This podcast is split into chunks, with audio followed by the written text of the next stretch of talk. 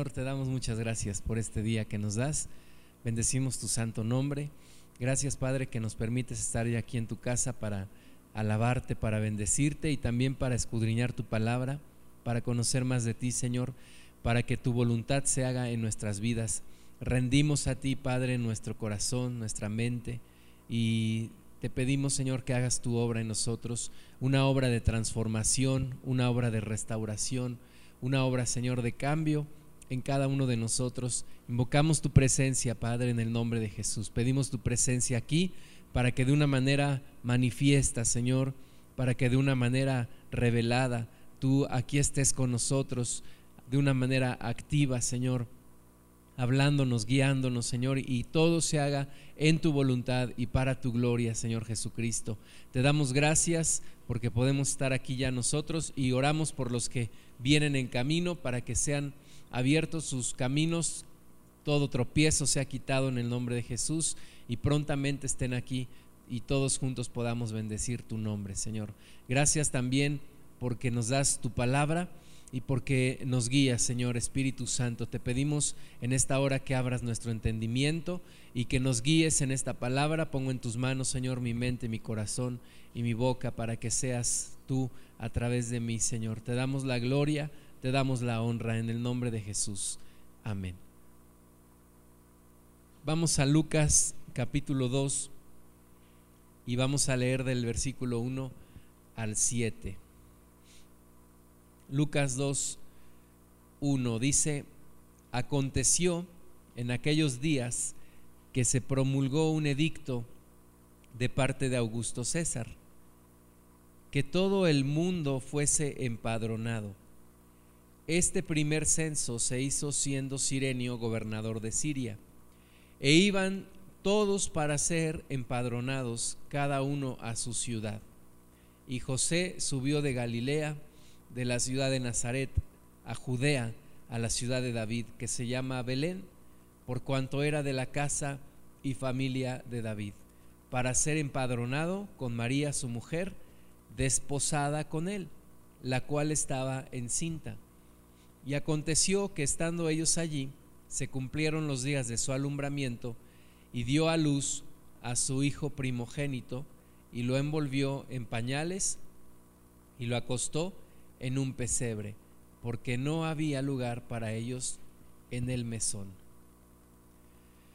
Bueno, de una manera muy directa, Lucas nos introduce y tal vez sin darnos muchos detalles, nos describe el nacimiento del Mesías. Nació como cualquier otro niño, pero sabemos que no era cualquier niño, era el Mesías y, el tan esperado y anunciado nacimiento del Hijo de Dios en la tierra, Lucas lo describe en estas, en estas palabras. El Hijo de Dios, como dice Juan 1.14, aquel verbo fue hecho carne y habitó entre nosotros y vimos su gloria, gloria como del unigénito del Padre, lleno de gracia y de verdad. Y eso es lo que Lucas nos está describiendo aquí, cómo el Mesías nació, cómo el Mesías viene a hacerse carne, esta, esta la, la, segunda persona de la Trinidad viene a hacerse carne en, en este tiempo. Y bueno, hoy en día el mundo festeja Estamos cerca del, festejo de la Navidad. El mundo festeja la Navidad. Sin embargo, el mundo festeja la Navidad con motivos equivocados y se ha convertido ya en una fiesta social que ha perdido todo su verdadero significado. Es una excusa para la auto, autoindulgencia, para el materialismo y para hacer fiesta. Como me dijo una persona, en la Navidad la gente come lo que no debe, gasta lo que no tiene y dice lo que no siente. Eso desafortunadamente se ha convertido la Navidad. La primera iglesia no celebraba el nacimiento de Jesús. Voy a tocar un poquito este punto de la, de la Navidad. La primera iglesia, incluso los primeros cristianos, algunos de ellos estaban en contra de festejar cumpleaños, de los mártires porque decían que ellos deberían de ser recordados por su muerte, no por su nacimiento. El mismo Señor Jesús nos pide que lo recordemos en su muerte, que celebremos, que conmemoremos lo que es la Santa Cena, no tanto su nacimiento. Nunca nos pidió el Señor Jesús que celebrásemos su nacimiento.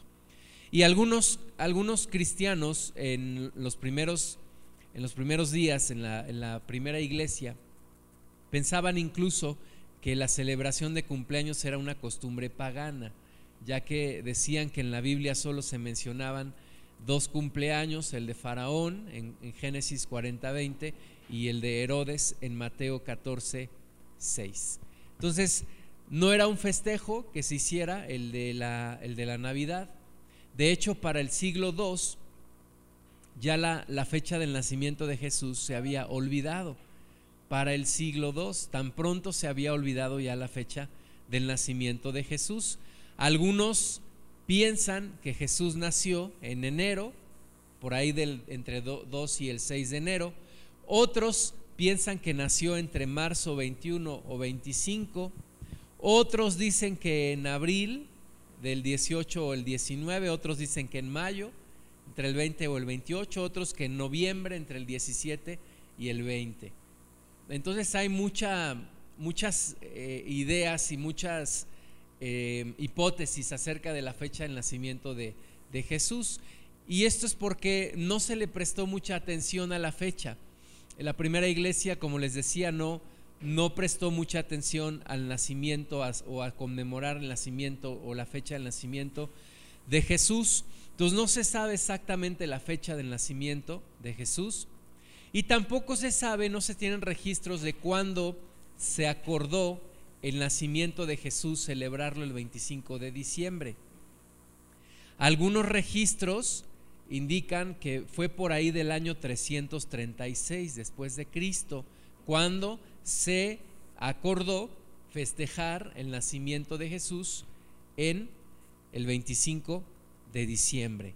Ahora, la razón por la cual se decidió instituir el 25 de diciembre tampoco se conoce así a, ciencia cierta. Algunos piensan que como ese día, el 25 de diciembre, se celebraba lo que se conoce como el Dies Natalis Solis Invicti, que era el nacimiento del invicto sol, del dios sol, pues era una celebración pagana al dios sol por parte de los mitras y queriendo reemplazarla por el nacimiento de Jesús, se piensa que por eso se escogió el 25 de diciembre, pero Jesús no nació el 25 de diciembre. Ahora, la celebración de la Navidad se ha ido transformando hasta ser lo que hoy es. Por ejemplo, el intercambio de regalos. El intercambio de regalos era una costumbre en las celebraciones paganas de invierno. La gente se intercambiaba regalos. Y a finales del siglo XVIII se asoció con la Navidad, es decir, se adoptó como parte de la fiesta de la Navidad. Lo que es el, muérdago es esta hoja que, vemos que representa la Navidad, esta hoja este, ahí medio, medio especial. Eh, era utilizada por los sacerdotes druidas, quienes le atribuían poderes mágicos y medicinales. Y existía la costumbre de los druidas y también de los escandinavos de reunirse debajo de una planta de muérdago, que es una planta semiparásita que se da en algunos árboles. Entonces ellos se reunían debajo de esta planta cuando querían hacer un acuerdo de paz, cuando querían interrumpir un tiempo de guerra. Y bueno, después se introdujo también ya como parte de él, de uno de los símbolos de la Navidad, lo que es el, el muérdago. Aquí en México es un poco más utilizada la, la Nochebuena. Y luego los nacimientos los introdujo Francisco de Asís en el siglo XIII. Nos vamos viendo cómo se va conformando el concepto de lo que hoy viene siendo la Navidad. Luego los cantos de villancicos se introdujeron en la Edad Media y posteriormente el árbol navideño, se tiene registro que el primer árbol navideño se tuvo en una ciudad de Letonia, lo que hoy es Letonia, en, una ciudad llamada Riga, en 1510. Y luego los árboles de Navidad se hicieron populares en Alemania en el siglo XVII y pasaron a América a inicios del siglo XIX. La primer tarjeta navideña comercializada fue vendida en Londres en el año 1843. Entonces, veamos cómo se va conformando todo lo que es el concepto de la, de la celebración de la Navidad. Y luego, el famoso personaje Santa Claus es una derivación de San Nicolás. San Nicolás era un obispo en, una, en un lugar que se llamaba Mira, actualmente en la región de Turquía. Por allá del siglo IV vivió este hombre, San Nicolás, y es recordado por su generosidad. Se dice que este señor rescató a tres niñas pobres que iban a ser obligadas a ejercer prostitución. Y la forma en la que lo hizo fue que él proveyó de la dote para que estas niñas pudieran casarse.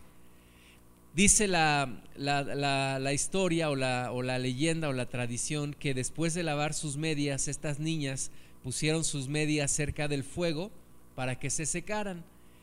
Y en esa noche San Nicolás puso en cada una de las medias una pequeña bolsa con monedas de oro.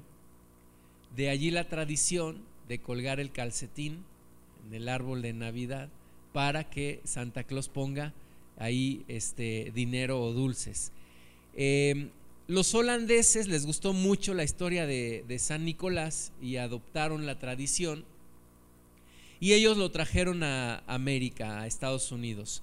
En, holandés, San Nicolás, su nombre se, dice Sinterklaas. Y luego pasó a lo que es eh, en el inglés Santa Claus. Y de allí viene este personaje vestido de rojo, medio gordito, que dice jojojo, con barba blanca, Santa Claus. Entonces, la Navidad, mis amados hermanos, ha perdido completamente el significado. Se supone que la gente festeja el nacimiento de Jesús, pero todo esto que hemos ahorita visto y que se le ha ido añadiendo a la festividad, pues nada tiene que ver con Jesús. Nada tiene que ver con el nacimiento, nada tiene que ver con el significado original de el nacimiento de nuestro Señor Jesús. Pero bueno, veamos lo que dice Lucas, Lucas 2 1. Dice, vamos a leer del 1 al 3, dice, aconteció en aquellos días que se promulgó un edicto por parte de Augusto César, que todo el mundo fuese empadronado. Este primer censo se hizo siendo Sirenio gobernador de Siria, e iban todos para ser empadronados cada uno a su ciudad. Bueno, Dios hace cumplir su propósito y Dios se manifiesta a través de quien Él quiere para hacer cumplir su propósito. Y en este caso movió el corazón del hombre más poderoso en ese, en ese tiempo de la historia de la humanidad, que era el emperador romano. Y mueve su corazón para que el emperador romano promulgue un edicto.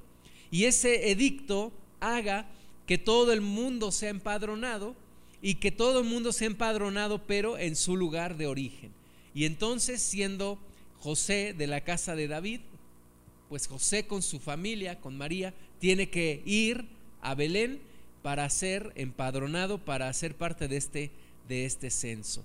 Y César Augusto, o como dice aquí Augusto César, eh, siendo el hombre más importante de, ese, de ese tiempo, sirve a los propósitos de Dios, aunque es ignorante a ellos, pero sirve al plan de Dios porque el Mesías había de nacer en Belén. Vamos a ver en Miqueas capítulo 5 versículo versículo 2.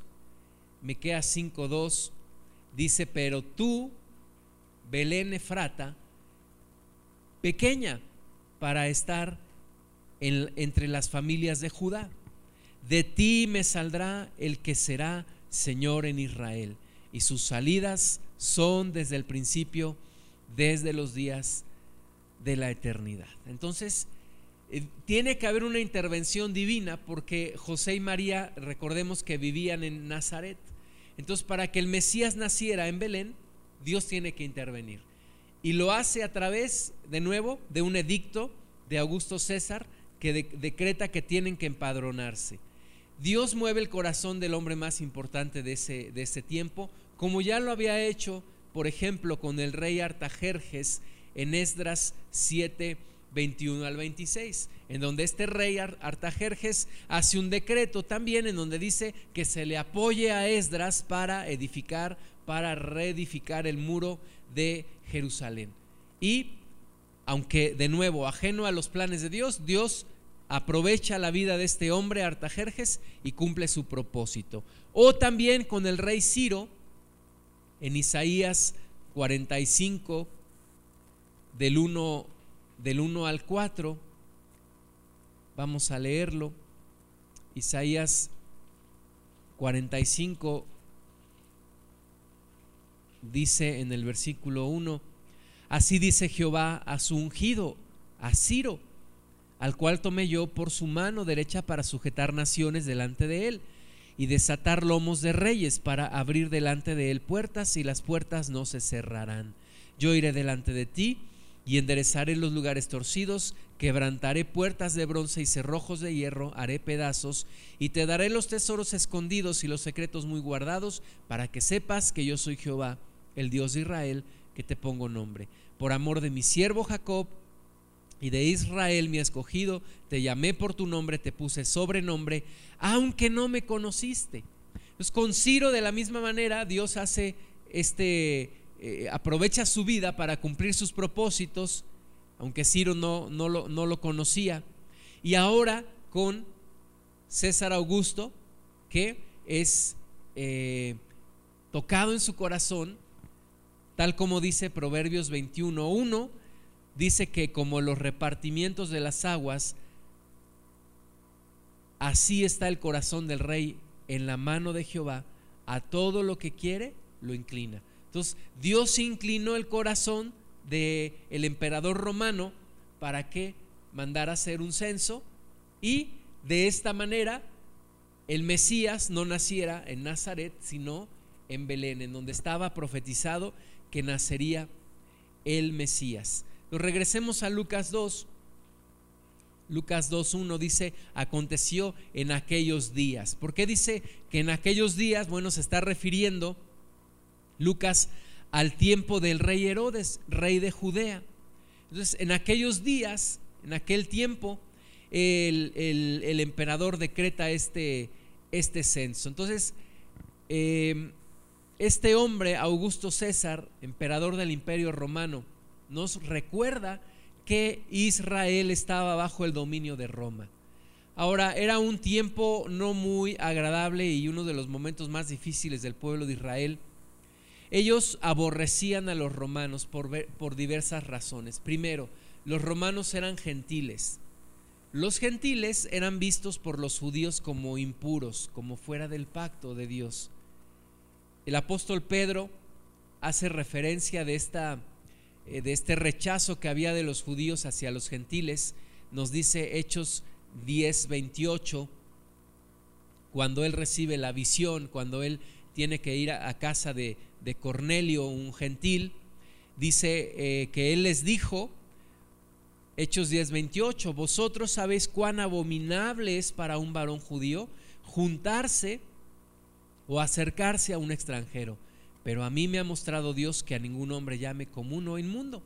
Pues Pedro dice, ustedes saben cuán abominable es para un varón judío juntarse o acercarse a un extranjero. Entonces imagínense Israel dominado por un imperio romano que es de los gentiles, vistos como impuros, vistos como, como abominables, como fuera del pacto de Dios. Ahora, no solamente eso, los judíos aborrecían la idolatría y los romanos eran especialistas en idolatría. Los romanos tenían un departamento de religión en donde cada pueblo que ellos conquistaban adoptaban prácticas religiosas de esos pueblos. Nos tenían una, una serie de, prácticas abominables eh, de idolatría y, de adoración a, a dioses paganos de todos los pueblos que ellos habían conquistado. Entonces los judíos ya les había quedado claro después de la cautividad en Babilonia que Dios aborrecía la idolatría. Entonces ellos repugnaban la idolatría y no aceptaban esta parte tampoco de los romanos. Y tercer punto, ellos estaban pagando impuestos. Sentían la opresión del imperio romano a través de los impuestos que ellos debían de pagar. Ahora no solamente eso, sino que los romanos utilizaban judíos para cobrar los impuestos y a los cuales eran también súper aborrecidos por parte de los judíos. Tenemos ejemplos de personas que eran lo que se conoce como publicanos, que recolectaban los, los impuestos para el imperio romano y que eran aborrecidos por Israel. Tenemos a Mateo y tenemos a Saqueo, eran cobradores de impuestos. Entonces, Israel aborrecía todo esto, estaban bajo la opresión de un imperio romano. Y Augusto César fue el primer emperador, eh, podemos decir que el, el que fue el que concentró el poder en una sola persona que era él, después de los periodos de, eh, de gobierno en donde había otras personas, se le, se le conoce antes del gobierno de Augusto César, hubo algo que se conoció como el segundo triunvirato, en donde el emperador compartía el poder con otras dos personas, o sea, era un gobierno de tres personas. Eh, Augusto César no era el nombre de este, de este señor, era más bien un sobrenombre. La palabra César significa emperador y la palabra Augusto significa honorable. Y es que este emperador fue el más representativo del imperio romano. Este emperador consolidó lo que era el imperio romano este emperador fue el que comenzó a, divulgar lo que se conoce como la Pax Romana o la paz romana, o también se le conoce como la Pax Augusta en honor de este, de este hombre. Y a través de, este gobierno de, Augusto César, Roma consolidó su imperio. Eh, Augusto César gobernó en, Roma. Eh, en el periodo mayor o en el, o en el más grande periodo que un emperador pudo gobernar en Roma, desde años antes del nacimiento de Jesús hasta años después de su, de su nacimiento. Se le conoce a, a César Augusto o habitualmente como Augusto, como verdaderamente el primer emperador del imperio romano. Gobernó entre el año 27 antes de Cristo y el año 14 después de Cristo. Eh, como les decía, tuvo el reinado más prolongado de la historia y es la persona más representativa de la historia romana. Su nombre verdadero era Cayo Octavio Turino y fue adoptado por su tío abuelo Julio César. Después de que asesinan a Julio César, eh, eh, viene el, gobierno de, este hombre, Augusto César, y como les decía, se levantó un, segundo triunvirato, compartían el, poder con otros, con otros dos hombres, entre ellos uno llamado Lépido y el otro, el también conocido Marco Antonio, que terminó suicidándose después de una derrota en una batalla este Marco Antonio que había tomado como esposa a, Cleopatra. Después de, que terminan em, con este segundo triunvirato, sube al, gobierno César Augusto. Em, y César Augusto es el hombre, como decía, más poderoso de su, de su tiempo que Dios utiliza para cambiarle el rumbo a la, a la historia, para que Jesús naciera no en Nazaret, sino en Belén. Los censos, dice Lucas 2.1, que en aquellos días se promulgó un edicto por parte de Augusto César, que todo el mundo fuese empadronado. Los censos o los empadronamientos se hacían por dos razones, principalmente no era como hoy que se hacen los censos para ver cuántos somos y no, los censos se hacían en ese entonces por dos razones. Primera, por razones militares para reclutar a los varones y segunda, por motivos de recolección de impuestos. En el caso de este censo que nos habla Lucas, no era por la razón militar, porque Israel no participaba del, ejército romano, sino por razones de recolección de impuestos. Eh, se sabe que en este tiempo, en este mismo tiempo, hubo otros censos en otros lugares del imperio romano y Lucas dice que, que, hubo este edicto para realizar este empadronamiento, dice el versículo 2, este primer censo, porque Lucas habla de dos, de dos censos. El segundo nos lo refiere en Hechos 5, 37. Entonces, en ese, en ese tiempo, en un periodo corto de tiempo, hubo dos censos, este del que estamos hablando y otro. Este del que hablamos se realizó, o el edicto se, se decretó por ahí del año 6, eh, perdón, por ahí del año 8 antes de Cristo, y el segundo censo en el año 6 después de Cristo. Este del que hablamos es entonces un edicto que se da por ahí del año 8 antes de Cristo, dice el versículo 2 de Lucas 2. Este primer censo se hizo siendo Sirenio gobernador de Siria. Sirenio también hay una, una polémica ahí de, que eh, Sirenio gobernó Siria tiempo después, en el año 6 después de Cristo. Sin embargo, Sirenio ocupó también un cargo importante en Siria, comandando lo que era la armada y siendo responsable de la política exterior durante los tiempos del censo, allí por el año 8 antes de Cristo. Ahora, la gran pregunta es, ¿por qué si el censo fue en, el año 8 antes de Cristo, o por qué si el decreto fue en el año 8 antes de Cristo, por qué podemos deducir que en ese tiempo, o porque dice aquí que en ese tiempo, en esos días, fue el nacimiento de Jesús. Sí se tienen registros de que Jesús nació muy cerca del año 4 antes de Cristo. Y ahí es donde muchos dicen, desacreditan la palabra de Dios y dicen, no es que la Biblia no dice la verdad. ¿Por qué creen ustedes que sucedió eso? Ahora muchos a lo mejor se preguntan, bueno, ¿qué no Jesús nació en el año cero? Pues no, no nació en el año cero, nació por el año cuatro, no se tiene exactamente la fecha como les decía, pero entre el año 6 y 4 antes de Cristo nació nuestro Señor Jesús. Lo que pasa es que la persona que, que, que, se, que se encargó, que se le ocurrió hacer todo esto de, de empezar a contar los años a partir del nacimiento de Cristo, bueno, luego al llevar el registro eh, de, las, de las cosas históricas, resultó que le falló un poquito, le falló unos cuantos años. Entonces Jesús nació por ahí del año 4 antes de Cristo.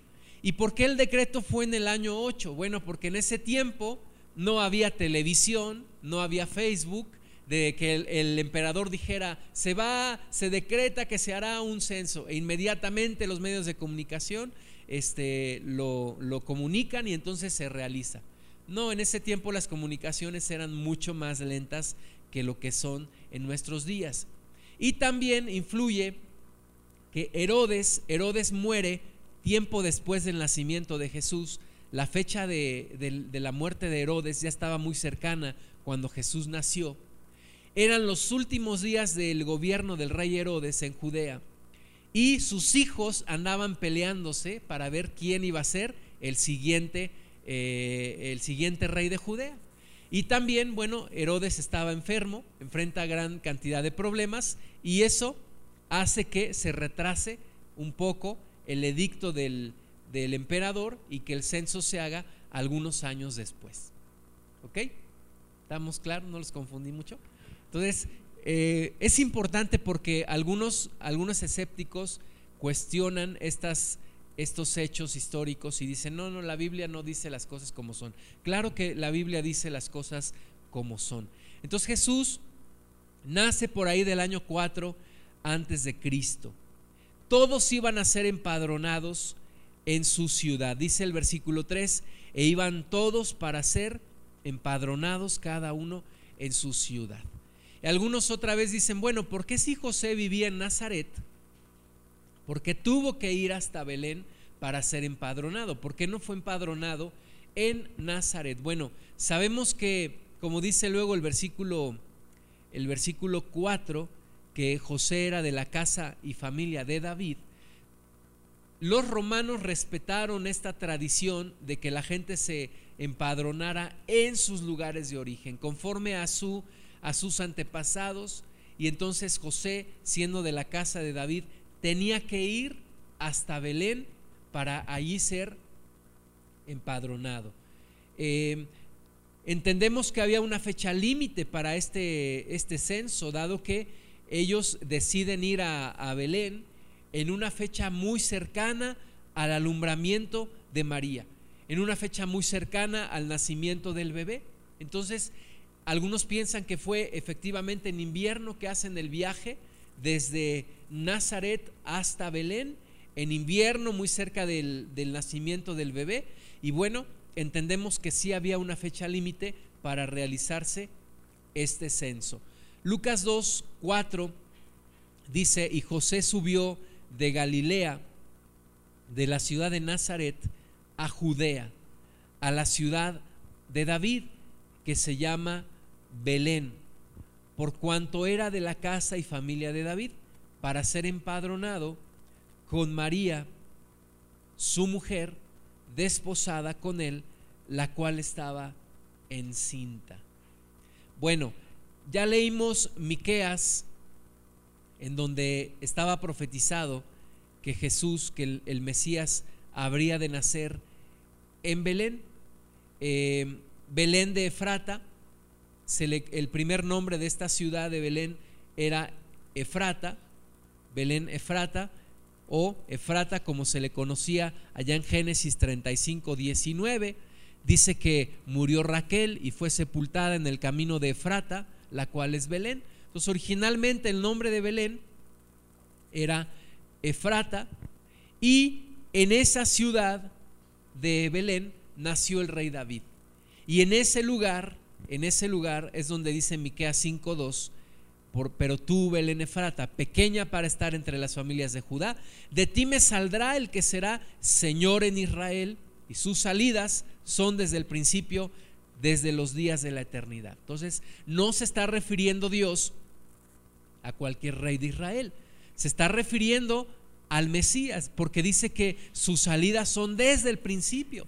Jesús, sus salidas son desde el principio. Jesús es desde el principio, porque Jesús es Dios. Entonces Jesús desde el principio, desde los días de la eternidad. Entonces nos está hablando Miqueas 5:2 del nacimiento del Mesías de Jesús en la ciudad de Belén. Entonces José y María tienen que emprender su viaje desde el norte de Israel, en Nazaret, hasta Belén, que está en el sur de Israel, muy cerca de Jerusalén. Ahora, Lucas 2, eh, Lucas 2.4 nos, nos refiere a Belén como la ciudad de David. Tradicionalmente, este nombre se le da no a Belén, sino a Jerusalén. Jerusalén es conocida como la ciudad de David porque David ahí estableció su gobierno, David ahí estableció su reino. Sin embargo, aquí Lucas nos habla de Belén como la ciudad de David. ¿Por qué? Porque David nació y creció en Belén. Vamos a ver unas citas que nos dan testimonio de esto. Primer libro de Samuel, capítulo 17, versículo 12, dice, y David era hijo de aquel hombre efrateo de Belén de Judá, cuyo nombre era Isaí. Entonces, David era hijo de este hombre de la ciudad de Belén, que se llamaba Isaí. Luego, primer libro de Samuel 17, 15, dice, pero David había ido y vuelto dejando a Saúl para apacentar las ovejas de su padre en Belén. Entonces, David nació en Belén y creció en Belén. Y luego Primer libro de Samuel 26 nos dice también, si tu padre hiciere mención de mí, está hablando David, dirás, me rogó mucho que lo dejase ir corriendo a Belén, su ciudad. Entonces, Belén, la ciudad de David, es el lugar que Dios escoge para que nazca su Hijo Jesús. Es el lugar que Dios escoge para que allí nazca el Mesías, la ciudad de Belén. Y José entonces lleva a María, quien está, dice eh, Lucas, em, Lucas 2, 5, dice que se fue con María su mujer, desposada con él, la cual estaba encinta. Entonces, estando ya María en los últimos días de su embarazo, se la lleva para ser empadronado hasta este lugar. Ahora, algunos dicen, bueno, ¿por qué tuvo que llevarse a María? Primero, dice Lucas que María, primero dice que era su mujer, pero luego dice que estaba desposada con él. Es decir, todavía no se casaban. Recuerden ustedes que en Israel era primero el tiempo del desposamiento, era como el compromiso de que ya se iban a casar, pero era un compromiso que ya no se podía disolver, a menos que alguno de los dos muriera. Ok, entonces estaban todavía desposados, todavía no estaban casados, es decir, todavía no tenían relaciones entre ellos dos, estaban desposados, estaban comprometidos y María estaba encinta. Entonces, ¿por qué José la tuvo que llevar a ella si él pudo haber ido solo? Tal vez como cabeza de la familia. Bueno, hay varias razones por las cuales José se lleva a María. Primero, las jóvenes de Israel mayores de 12 años ya pagaban impuestos. Pues como el motivo del censo era eh, por una cuestión tributaria, José se lleva a María, puesto que María ya a una edad mayor de 12, se cree que tendría tal vez 13 años, ya estaba obligada a pagar también sus impuestos. Segunda razón, para este tiempo José ya sabía que María estaba embarazada, por supuesto, pero también sabía ya quién era el bebé que estaba en su vientre. Y yo creo que José no quería perderse el evento de ver nacer al Hijo de Dios. Entonces José tal vez eh, eh, insistía en que María se fuera con él, porque él no quería perderse ese momento tan especial de ver al Mesías nacer. Otra razón, mis hermanos, era la inexplicable o el inexplicable embarazo de María para la gente. La gente estaba murmurando. La gente decía, ¿cómo que están desposados y ella ya está embarazada. Las malas lenguas, ¿no? Dicen por ahí, las malas lenguas hablaban, decían, ¿cómo es posible? José, te están viendo la cara, María ya está embarazada. Entonces José, no queriendo dejar a María en medio de esas malas lenguas, mejor decide llevársela, en contra de las murmuraciones que habría en ese, en ese lugar. Recuerden ustedes que un día los mismos judíos le dicen a Jesús, nosotros no somos nacidos de fornicación. Hubo también la idea, después aún ya siendo Jesús mayor, de que era hijo de fornicación. Entonces, ante esta situación, José también decide llevársela. Y una razón bien importante también, mis amados hermanos, José y María también conocían la profecía en Miqueas 5:2 y sabían que el Mesías habría de nacer no en Nazaret, sino en Belén. Entonces ellos también, para que se cumpliera este propósito de Dios, ¿verdad? Deciden salir hacia Belén. Entonces es una combinación de, varias, de varios factores lo que permite que el Mesías nazca en Belén tal y como estaba predicho por los profetas. La combinación del emperador que hace el decreto, para que se haga el censo, eh, los corazones de José y de María, que querían que se cumpliera la palabra de Dios al pie de la letra, la gente chismosa de Nazaret, que, que estaban ahí murmurando y que José dice, mejor vámonos, y es una combinación de todas las cosas, pero lo que sí vemos es la mano de Dios para que se cumpla su palabra, para que se haga la voluntad de nuestro Señor.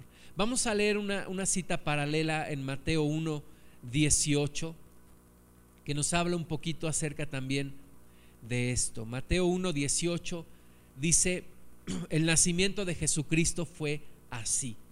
Estando desposada María, su madre, con José, Fíjense bien, dice, antes que se juntasen. O sea, José y María no eran todavía un matrimonio, estaba desposada María con José. antes que se juntasen, se halló que había concebido del Espíritu Santo.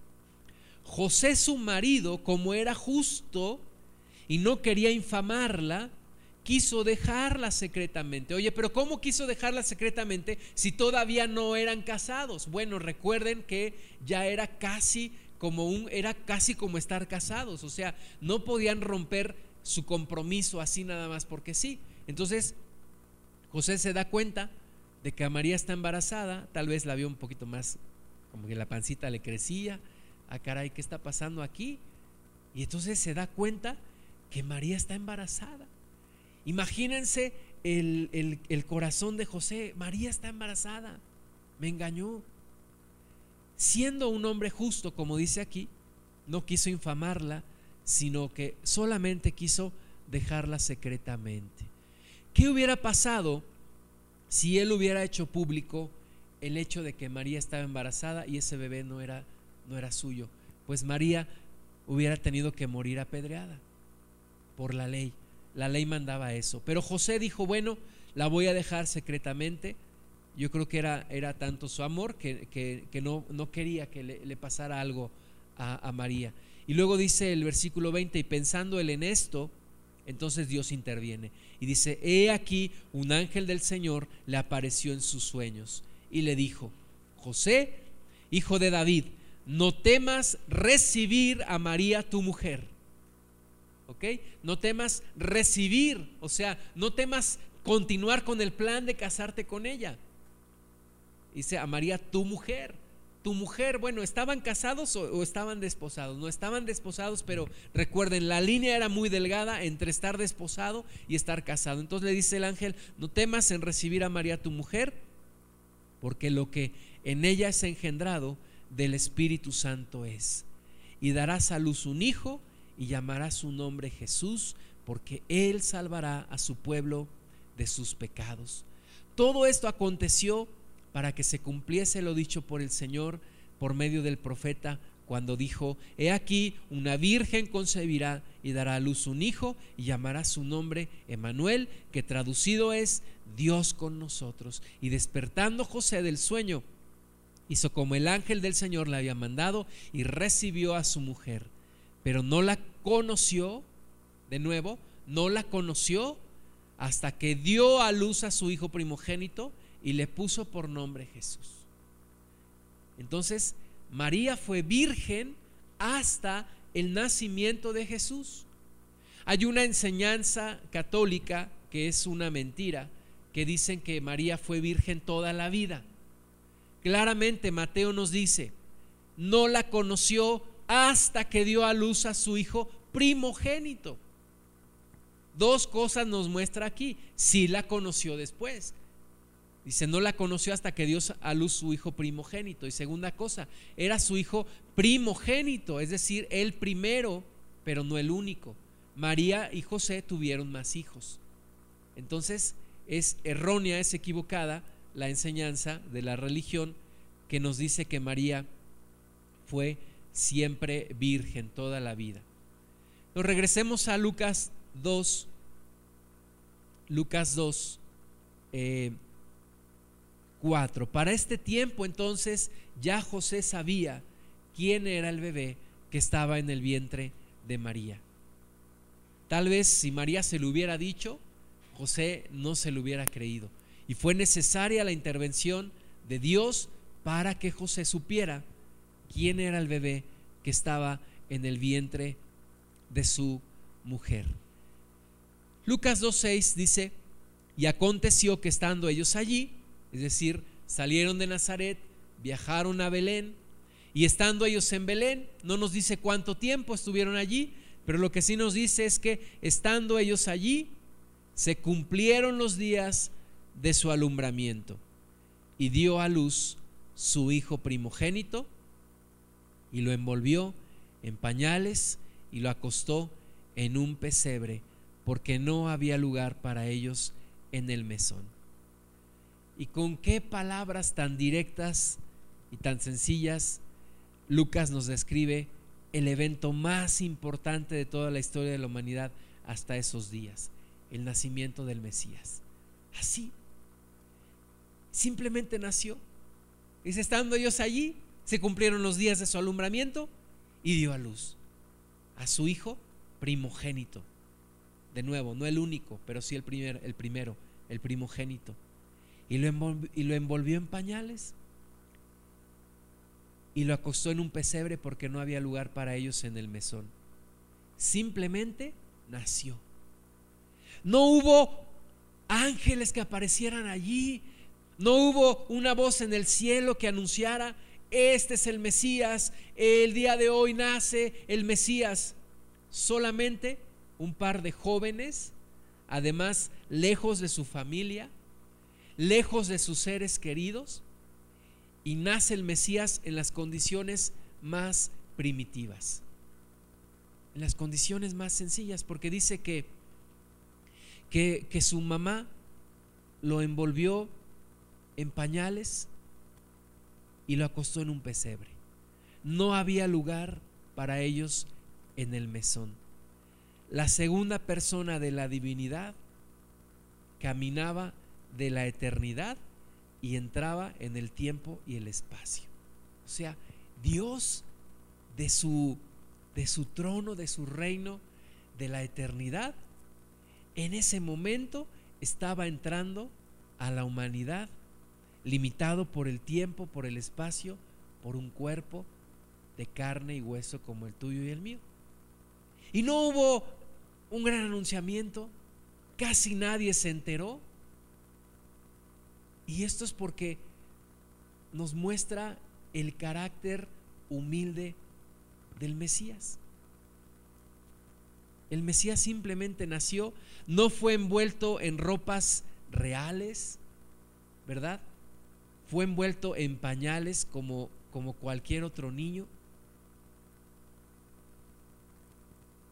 No hubo algo especial, no nació en un palacio. Eh, no se sabe exactamente el lugar donde nació Jesús. Algunos dicen que nació en una cueva, tal vez ahí en donde los, los viajeros guardaban sus animales, sus, sus, camellos o sus caballos o lo que, con lo que se transportaban. Eh, sabemos porque dice Lucas 2.7 que después de envolverlo en pañales lo acostó en un pesebre o sea, muchos de nosotros cuando nació nuestro hijo fuimos a comprar una cuna y que, la, que, una telita para que no los moscos no lo piquen, este, que su gimnasio para que se entretenga, que la sabanita, que Jesús solamente lo envolvieron en pañales y su cuna fue un pesebre. Allí lo, allí lo acostaron. La llegada de Jesús fue en las condiciones más incómodas, en un lugar tal vez rodeado de animales, porque si había pesebre allí es porque había animales para darles de comer. Tal vez en un lugar que no olía muy bien, tal vez un lugar tanto ruidoso, pero esa fue la entrada del Hijo del Hombre a este mundo. Lucas 9:58, Jesús nos dijo, las zorras tienen guaridas y las aves de los cielos nidos, mas el Hijo del Hombre no tiene dónde recostar la cabeza. Juan 1.10 nos dice, en el mundo estaba y el mundo por él fue hecho, pero el mundo no le conoció. A lo suyo vino y los suyos no le recibieron. Filipenses 2.6 nos dice, el cual, siendo en forma de Dios, no estimó el ser igual a Dios como cosa a que aferrarse, sino que se despojó a sí mismo, tomando forma de siervo, hecho semejante a los hombres. Mateo 20, 28 nos dice, como el Hijo del Hombre no vino para ser servido, sino para servir y para dar su vida en rescate por muchos. Y primera de Pedro 2.24 nos dice quien llevó él mismo nuestros pecados en su cuerpo sobre el madero, para que nosotros, estando muertos a los pecados, vivamos a la justicia, por cuya herida fuisteis sanados. desde su nacimiento Jesús nos muestra su carácter. No nació de nuevo, como decía, en un palacio, no se le anunció a todo mundo, no se le trajeron ropas reales. Y a veces nosotros confundimos un poco la, la historia porque nosotros sí queremos vivir como reyes, nosotros sí queremos lo mejor. Es que soy hijo de un rey, es que soy hijo de Dios. ¿Cómo pues voy a andar con estas garritas? ¿O cómo voy a andar en este carrito? ¿O cómo mis hijos van a nacer en un hospital eh, público? ¿O cómo van a estudiar en tal lugar? Nosotros queremos vivir como reyes cuando que Él, que sí es el rey, nació. Condiciones incómodas, un pesebre, rodeado tal vez de, de animales y en las condiciones más, podríamos decir, austeras, más sencillas, sin lujo, sin comodidad. Allí nace el Hijo del Hombre. Ahí nace el Hijo, el Hijo de Dios. No persiguió riquezas nuestro Señor Jesús, no fue una persona rica, no reinó en un palacio, no escribió un libro, no fue gobernante, ni siquiera viajó muchos kilómetros del lugar donde nació. Y yo creo que eso nos habla de la, del tipo de vida que, que Jesús quiere que vivamos también nosotros. Una vida sin buscar para nosotros, sin buscar la riqueza, el poder para mí, para yo engrandecerme. Si mi maestro no lo buscó, sino que dijo que él no había venido para ser servido, sino para servir, para servir. ¿Y cuántas veces nosotros buscamos lo que él no buscó?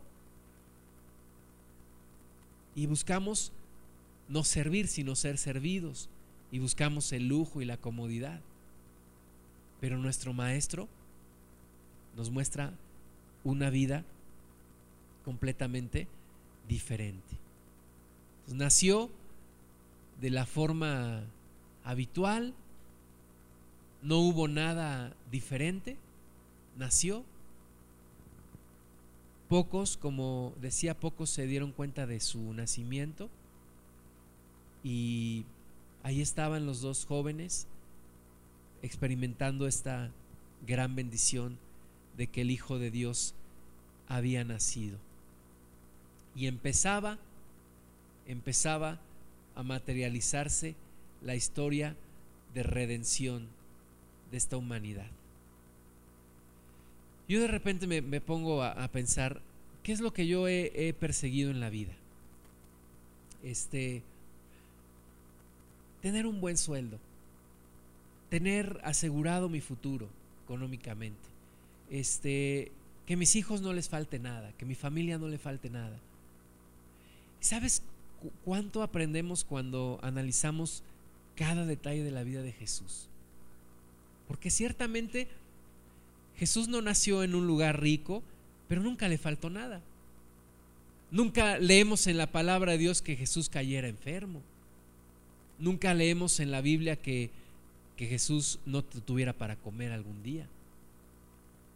Jesús es el modelo perfecto de la voluntad de Dios actuando en un hombre, sin buscar la riqueza, sin buscar el poder, sin buscar servirse a Él mismo. Pero Dios le proveyó y el propósito de Dios se cumplió completamente en Él. Porque buscó primero el reino de Dios. Incluso un día cuando le dijeron, maestro, come, te trajimos para comer. Y les dijo, mi, comida y mi bebida es esta, que yo acabe la voluntad de mi Padre, que yo haga lo que mi Padre me envió a hacer. Pero vemos cómo Dios le suplió en todo, en toda su vida. Dios, Dios bendijo a, a su Hijo Jesús y Jesús es el modelo perfecto de lo que es el equilibrio, de lo que es ser un hombre humilde verdaderamente y no buscar ser servido, sino buscar servir yo les invito que, que mediten un poco en las condiciones en las que nace Jesús. No, no en unas condiciones de miseria ni de pobreza, pero sí en unas condiciones de, de austeridad. Un día Miguel López nos decía, yo soy austero. Un día me dijo a mí, dice, mira, yo durante el tiempo que pastoreé la iglesia en Aguascalientes tuve un sueldo de 10 mil pesos. Nosotros estuvimos en esa congregación eh, o en ese templo. Es un lugar grandísimo. Le caben mucha, mucha gente, yo creo que más de mil personas le, le caben, con un estacionamiento grande, tienen salones. Y él dice que eh, él solamente quiso un sueldo de mil pesos, de 10 mil pesos, perdón, teniendo más de 600 congregantes. Y dice, y me dice él, mira, pero de esos 10 mil pesos yo le di educación a mis tres hijos. Dice, dos de mis hijas estudiaron en el TEC de Monterrey, la preparatoria. Yo manejé, dice, un, automóvil todo ese tiempo. No era último modelo, pero era un carro. Me transportaba. Dice, y nunca nos faltó nada. Y él se define a sí mismo como austero. Él dice, yo, si fuera carro, dice, yo sería un suru. Austero, pero chambeador, ¿no? Yo creo que tenemos mucho que aprender de la vida de Jesús. Su estilo de vida lo marca desde su nacimiento, su estilo de vida. Este, de nuevo, no era una persona pobre. Su ropa era, era fina. Su, su, túnica, dice la Biblia, que, que, no quisieron romperla porque era una túnica de una sola costura. Eh, era una túnica fina. Tuvo lo necesario, pero no acumuló para él no acumuló poder ni riqueza para él. Todo lo que tuvo lo dio, lo dio. Y desde su nacimiento de nuevo nos muestra su estilo de vida. ¿Para qué? Como él dijo también, porque ejemplos doy, para que como yo hago, ustedes también hagan. Entonces, aprendamos de él, meditemos en, esta, en, este, en estos versículos de Lucas 2 del 1 al 7 para aprender del carácter de nuestro Jesús. Vamos a orar. Señor, te damos muchas gracias por tu palabra. Y gracias, Señor Jesús, porque has venido a, a rescatarnos, a redimirnos.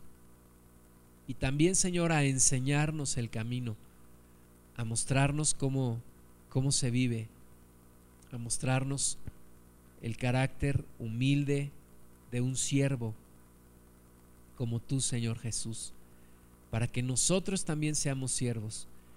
Y tú teniendo forma de Dios, no te aferraste a tu naturaleza divina, sino que te hiciste siervo y fuiste obediente hasta la muerte y muerte de cruz. Gracias Señor Jesús por el día que naciste y gracias por el día que diste tu vida por nosotros. Gracias te damos. Permítenos conocerte más, Señor Jesús. Permítenos entenderte y capturar tu imagen en nuestro corazón para ser como tú. Te bendecimos en tu propio nombre, Señor Jesús. Amén.